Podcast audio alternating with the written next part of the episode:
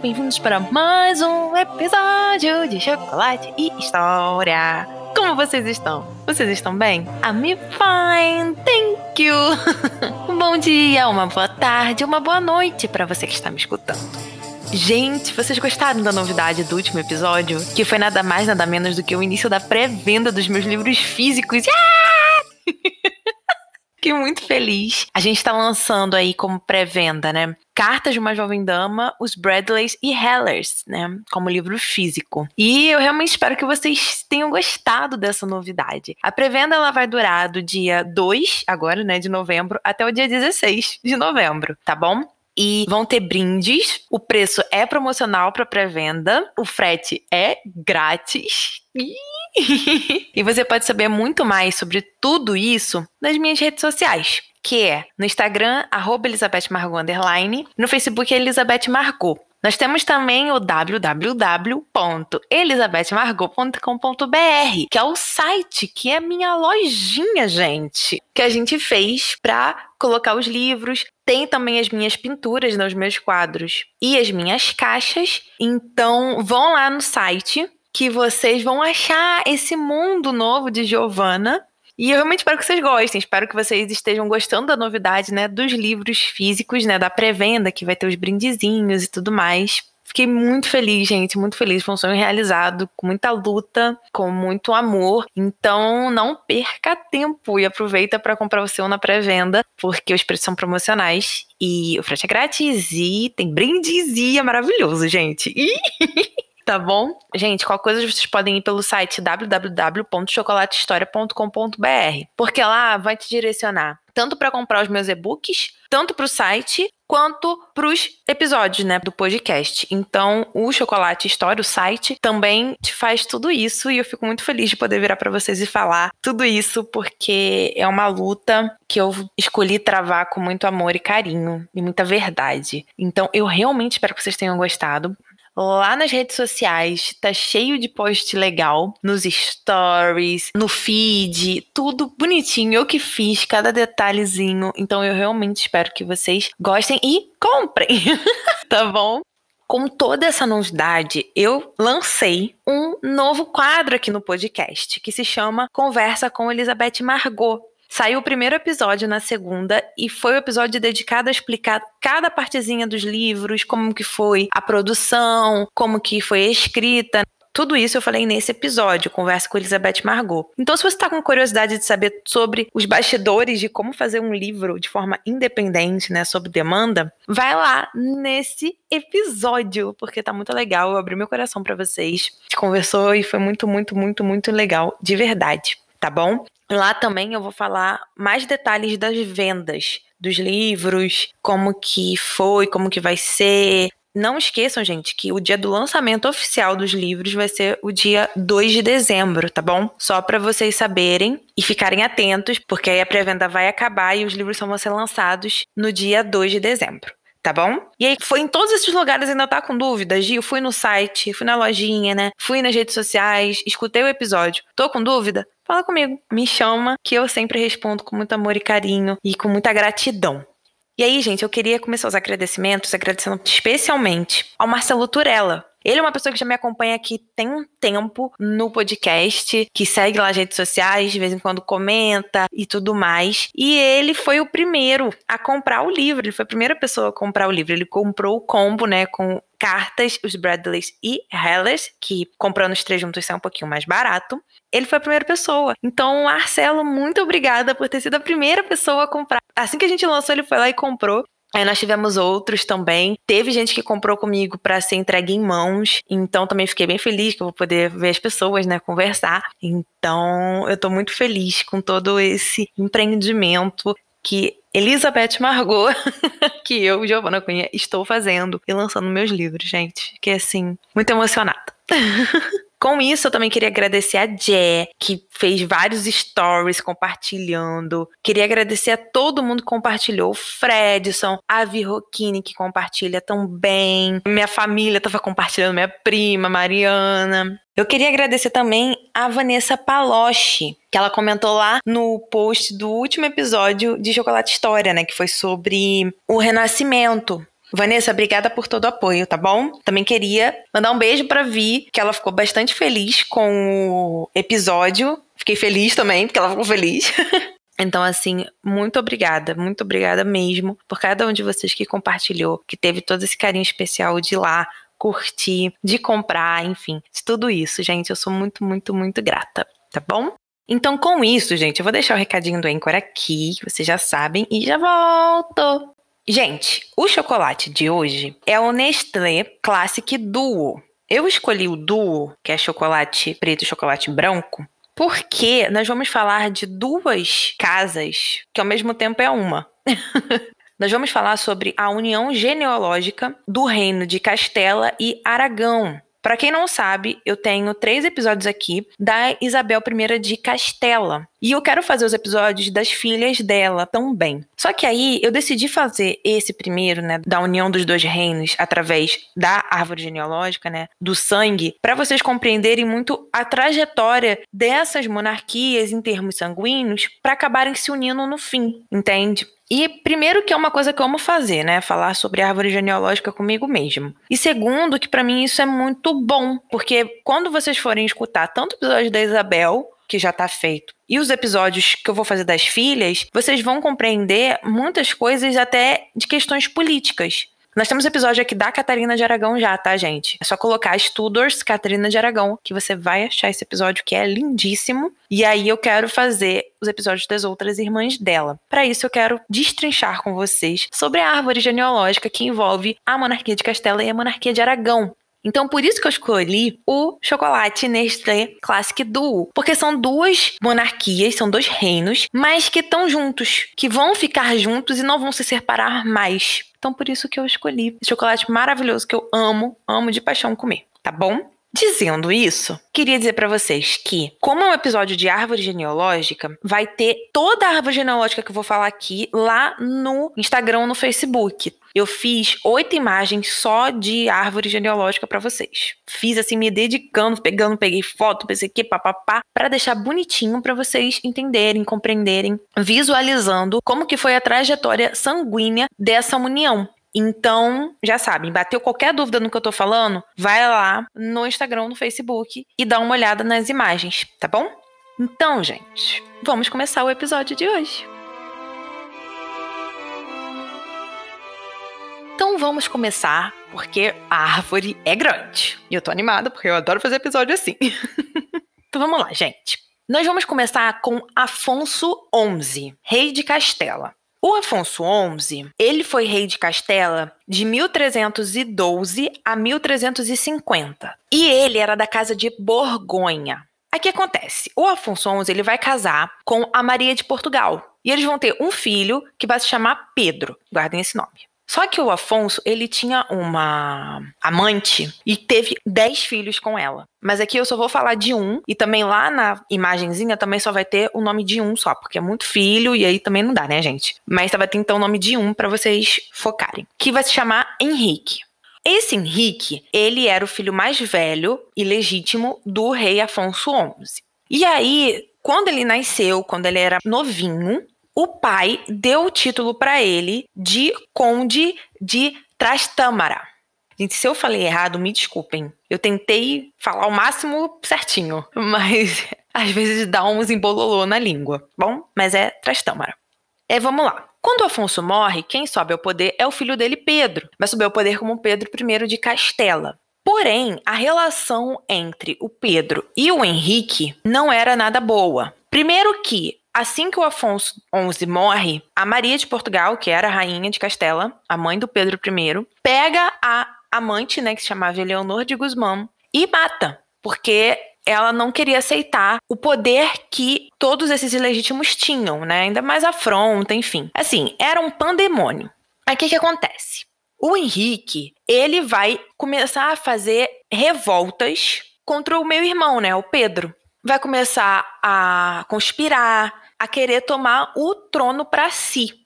Com isso, nós vamos ter um período de batalhas assim incessantes entre o Pedro I de Castela e o Henrique, conde de Trastâmara. Era um negócio tão sério que a França se envolveu, Aragão se envolveu, Inglaterra se envolveu, porque os dois estavam brigando e era uma briga feia. Era batalha, era. Nossa, era guerra, era um negócio. Deus nos acuda. Aí o que aconteceu? Em 1369, isso porque o Pedro I de Castela subiu em 1350, né, que foi o ano que o Afonso morreu. Aí, em 1369, o Henrique vai conseguir derrotar o meu irmão dele, né, o Pedro I de Castela, em campo de batalha. E o mais chocante disso tudo, gente, é que ele, assim, não ficou muito claro se foi ele que matou o irmão com as próprias mãos ou se ele viu matarem o irmão assim, né? Tipo, meio que executaram o irmão na frente dele. Confesso que eu li que ele matou, aí em outro lugar eu li que ele viu, né? Viu a execução. O que importa é que ele matou o irmão a sangue frio e ele estava presente, sim. E quando ele faz isso, ele vira Henrique II de Castela. Ele sobe ao poder, né? Ele vira rei de Castela. E com ele, uma nova dinastia vai ser fundada, que é a dinastia, né, a casa de Trastâmara que era o nome do título de nobre dele. E aí passa a ser o nome da casa monárquica do Henrique II. Aí vamos parar um pouquinho para falar sobre essa dinastia, né? Sobre essa casa. Ela nasce a partir do Henrique II e aí ela vai se perpetuar em Castela até Isabel I. Então vai durar aí bastante tempo.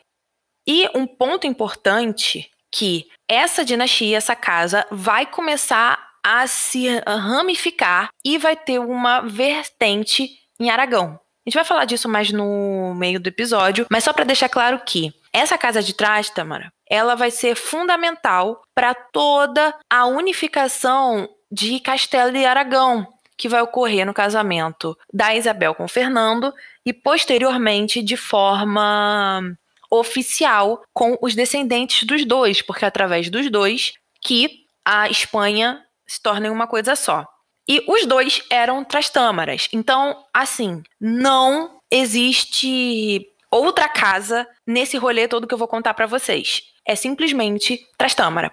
Isso é um ponto interessante, porque já traz a ideia da consanguinidade, porque se o Fernando de Aragão era também Trastâmara, significa que ele tem traços, né, linhagem com alguém de Trastâmara de Castela, porque se iniciou em Castela, a dinastia. Então a gente já começa aí, com essa ideia. E a partir disso, nós vamos começar a ver todos os reis de Castela e depois vamos para Aragão, para no fim ver a união dos dois reinos com a Isabel e o Fernando.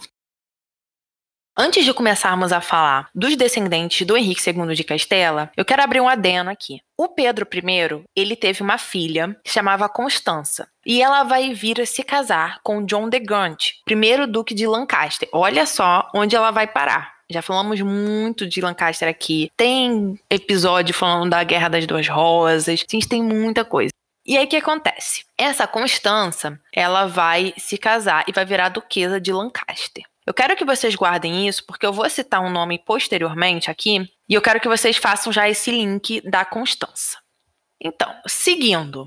O Henrique II de Castela, ele teve dois filhos legítimos, e legítimos ele teve mais, mas legítimo foram dois. O primeiro era o João e o segundo era uma menina, era a Eleonor. A Eleonor, ela vai vir a casar com o rei de Navarra, Carlos III.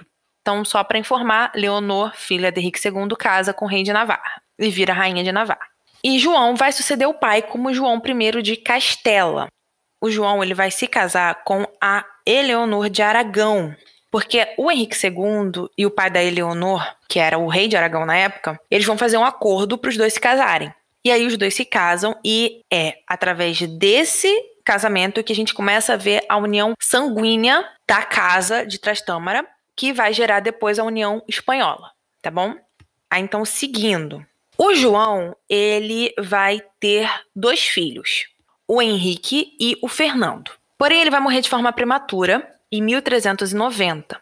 E o filho dele, mais velho, que era o Henrique, vai subir ao trono de Castela como Henrique III. E ele só vai ter 12 anos, gente, 12 anos. Mais do que isso, ele só vai ficar dois anos como menor de idade, porque com 14 ele já é efetivado e toma todo o poder, como se fosse de maior. Mas tem noção. Começou a reinar então com 14 anos, assim, full time. Aí o que, que acontece? O Henrique III, ele vai se casar com a Catarina de Lancaster. A Catarina de Lancaster é ninguém mais, ninguém menos do que filha da Constança, que era filha de quem? Do Pedro I.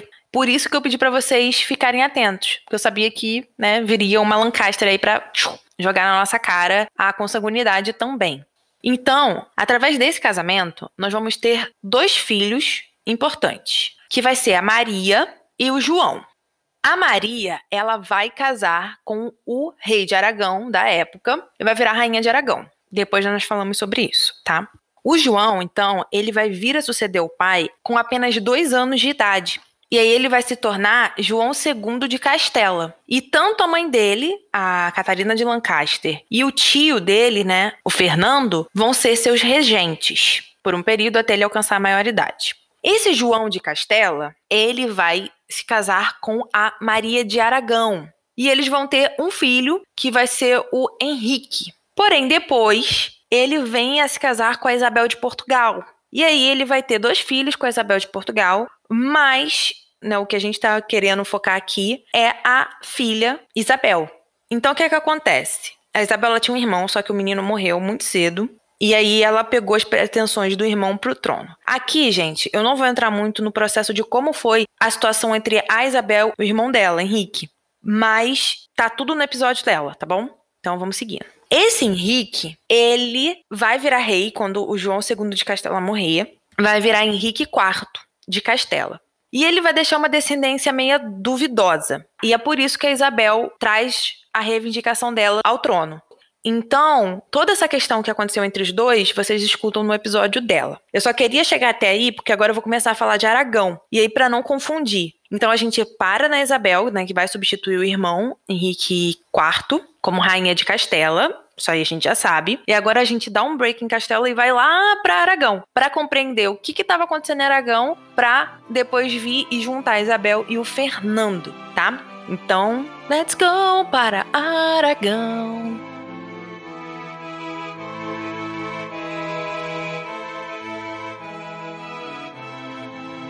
Aí agora vamos voltar lá para João I de Castela. Por quê? Ele teve dois filhos. Nós já falamos da linhagem de Henrique III, que vai gerar então aí a Isabel I de Castela. E agora vamos falar sobre a linhagem do Fernando, que era o filho mais novo e vai virar rei de Aragão, como Fernando I de Aragão.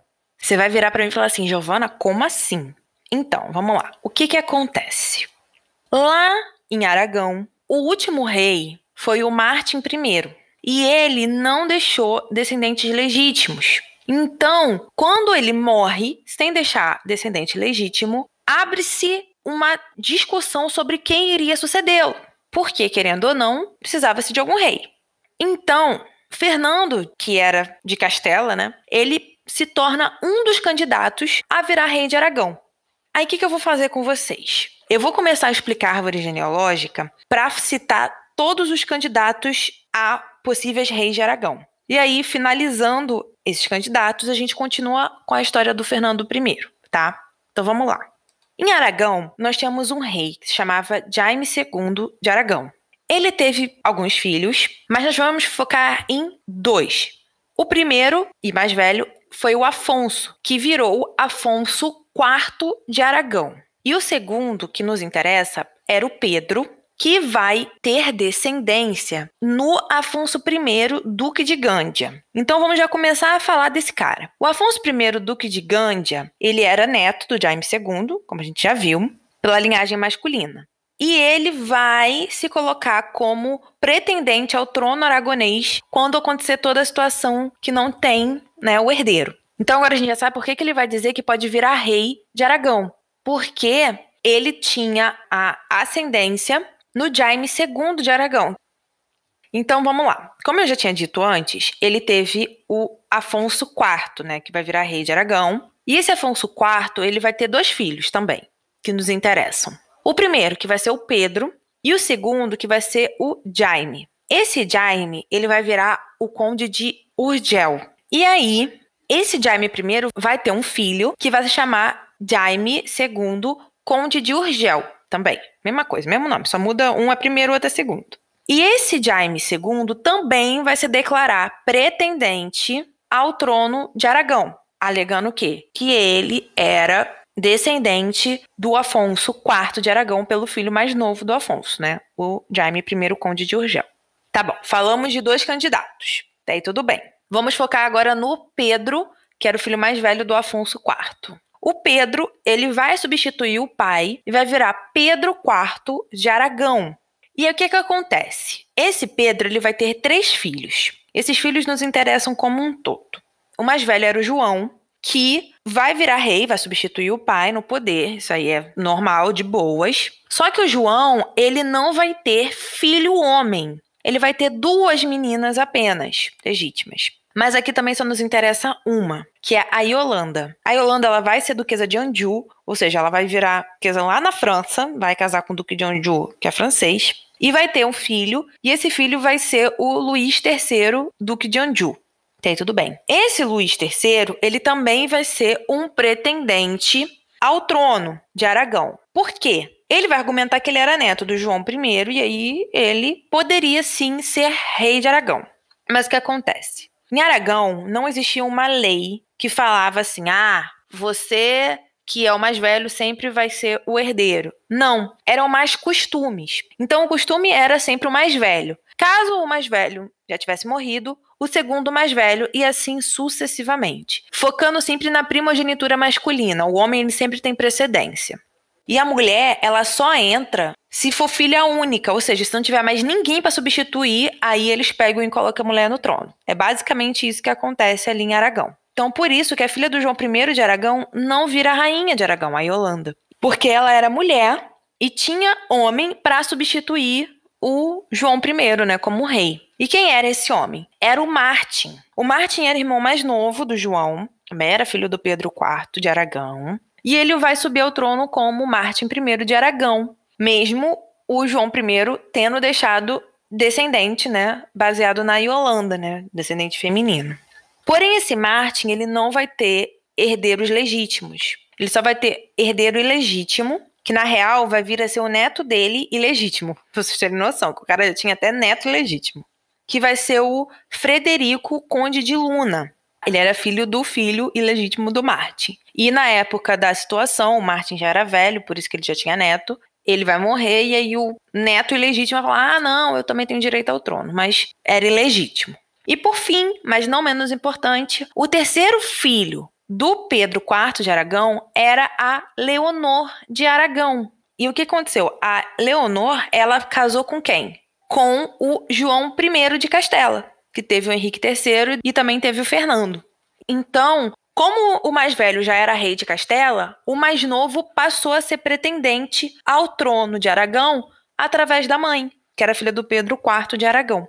Então aí nós temos basicamente todos os pretendentes ao trono, desde gente que era descendente de Jaime I até os descendentes contemporâneos, né, os descendentes do último rei, que era o Pedro IV de Aragão.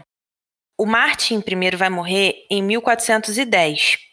E aí ele não vai deixar ninguém legítimo para suceder. E aí então vai se criar um impasse muito grande para saber quem vai realmente suceder o rei falecido. Citei aqui esses pretendentes ao trono para vocês. E aí, o que, que vai acontecer? Foram dois anos de deliberações entre representantes da coroa de Aragão para ver quem era o melhor candidato para virar rei de Aragão. Ou seja, Aragão ficou sem rei durante dois anos. E esses cinco aí na espera para ver quem viraria né, o rei de Aragão. Por fim, em 1412, na cidade de Caspe, os representantes da coroa vão se reunir e vão chegar a uma decisão de que quem vai ser o novo rei de Aragão vai ser o Fernando I. E por que, que o Fernando I foi escolhido ao invés de qualquer outro que estava argumentando aí ter condições sanguíneas de subir ao trono como rei.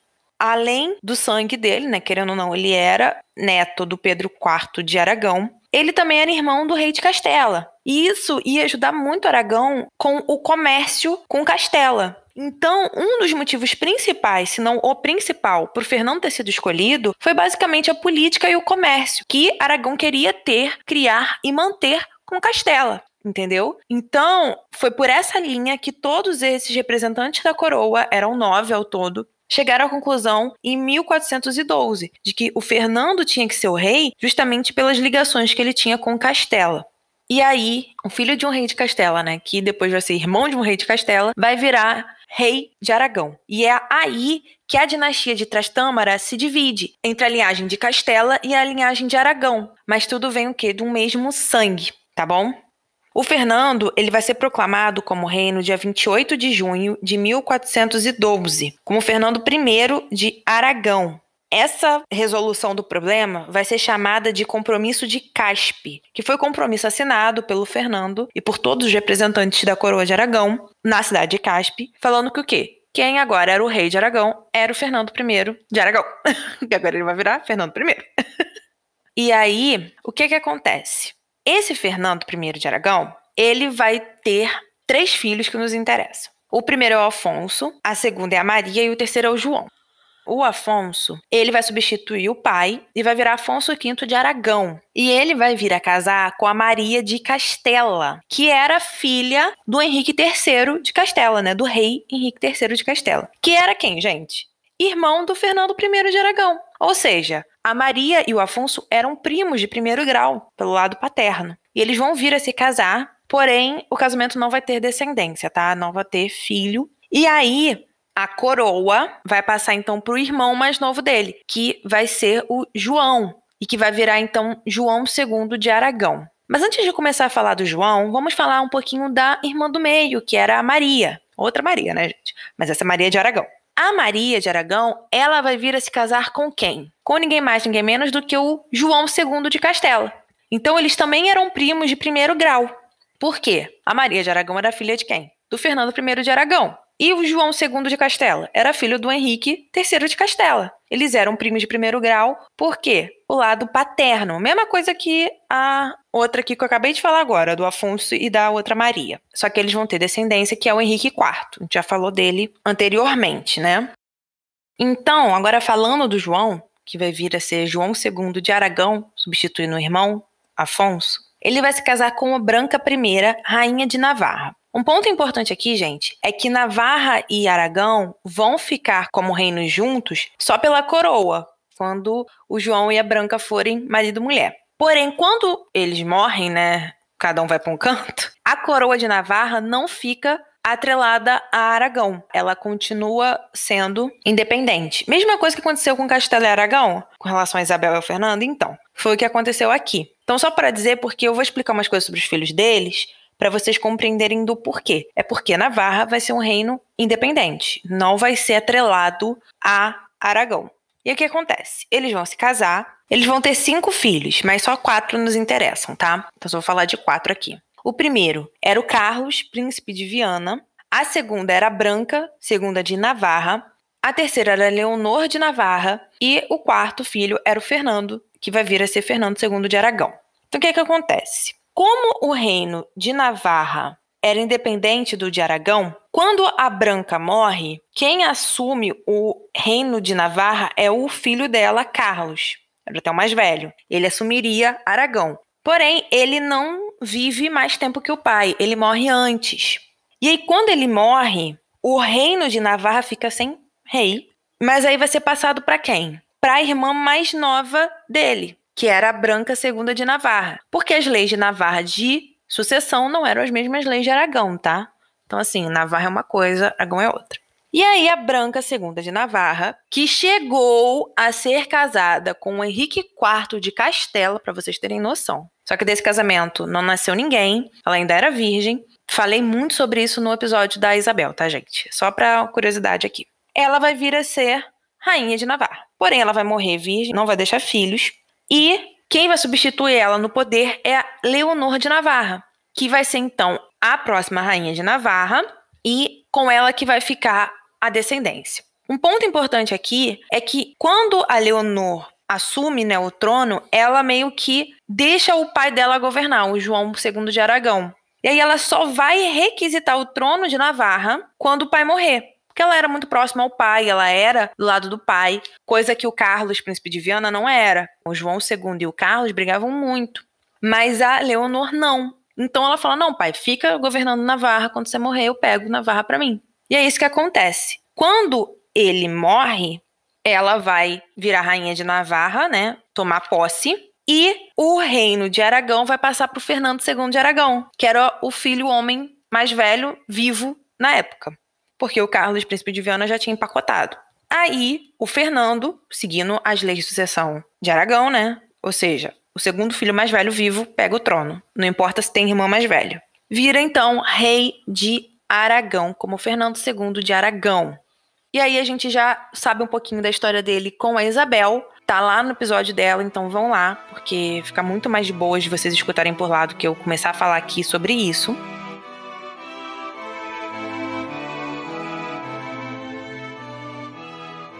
Eles vão se casar e eles vão ter cinco filhos. A Isabel, que vai ser rainha de Portugal, o João, príncipe das Astúrias, a Joana, que vai ser rainha de Castelo e Aragão, a Maria, que vai ser rainha de Portugal, e a Catarina, que vai ser rainha da Inglaterra.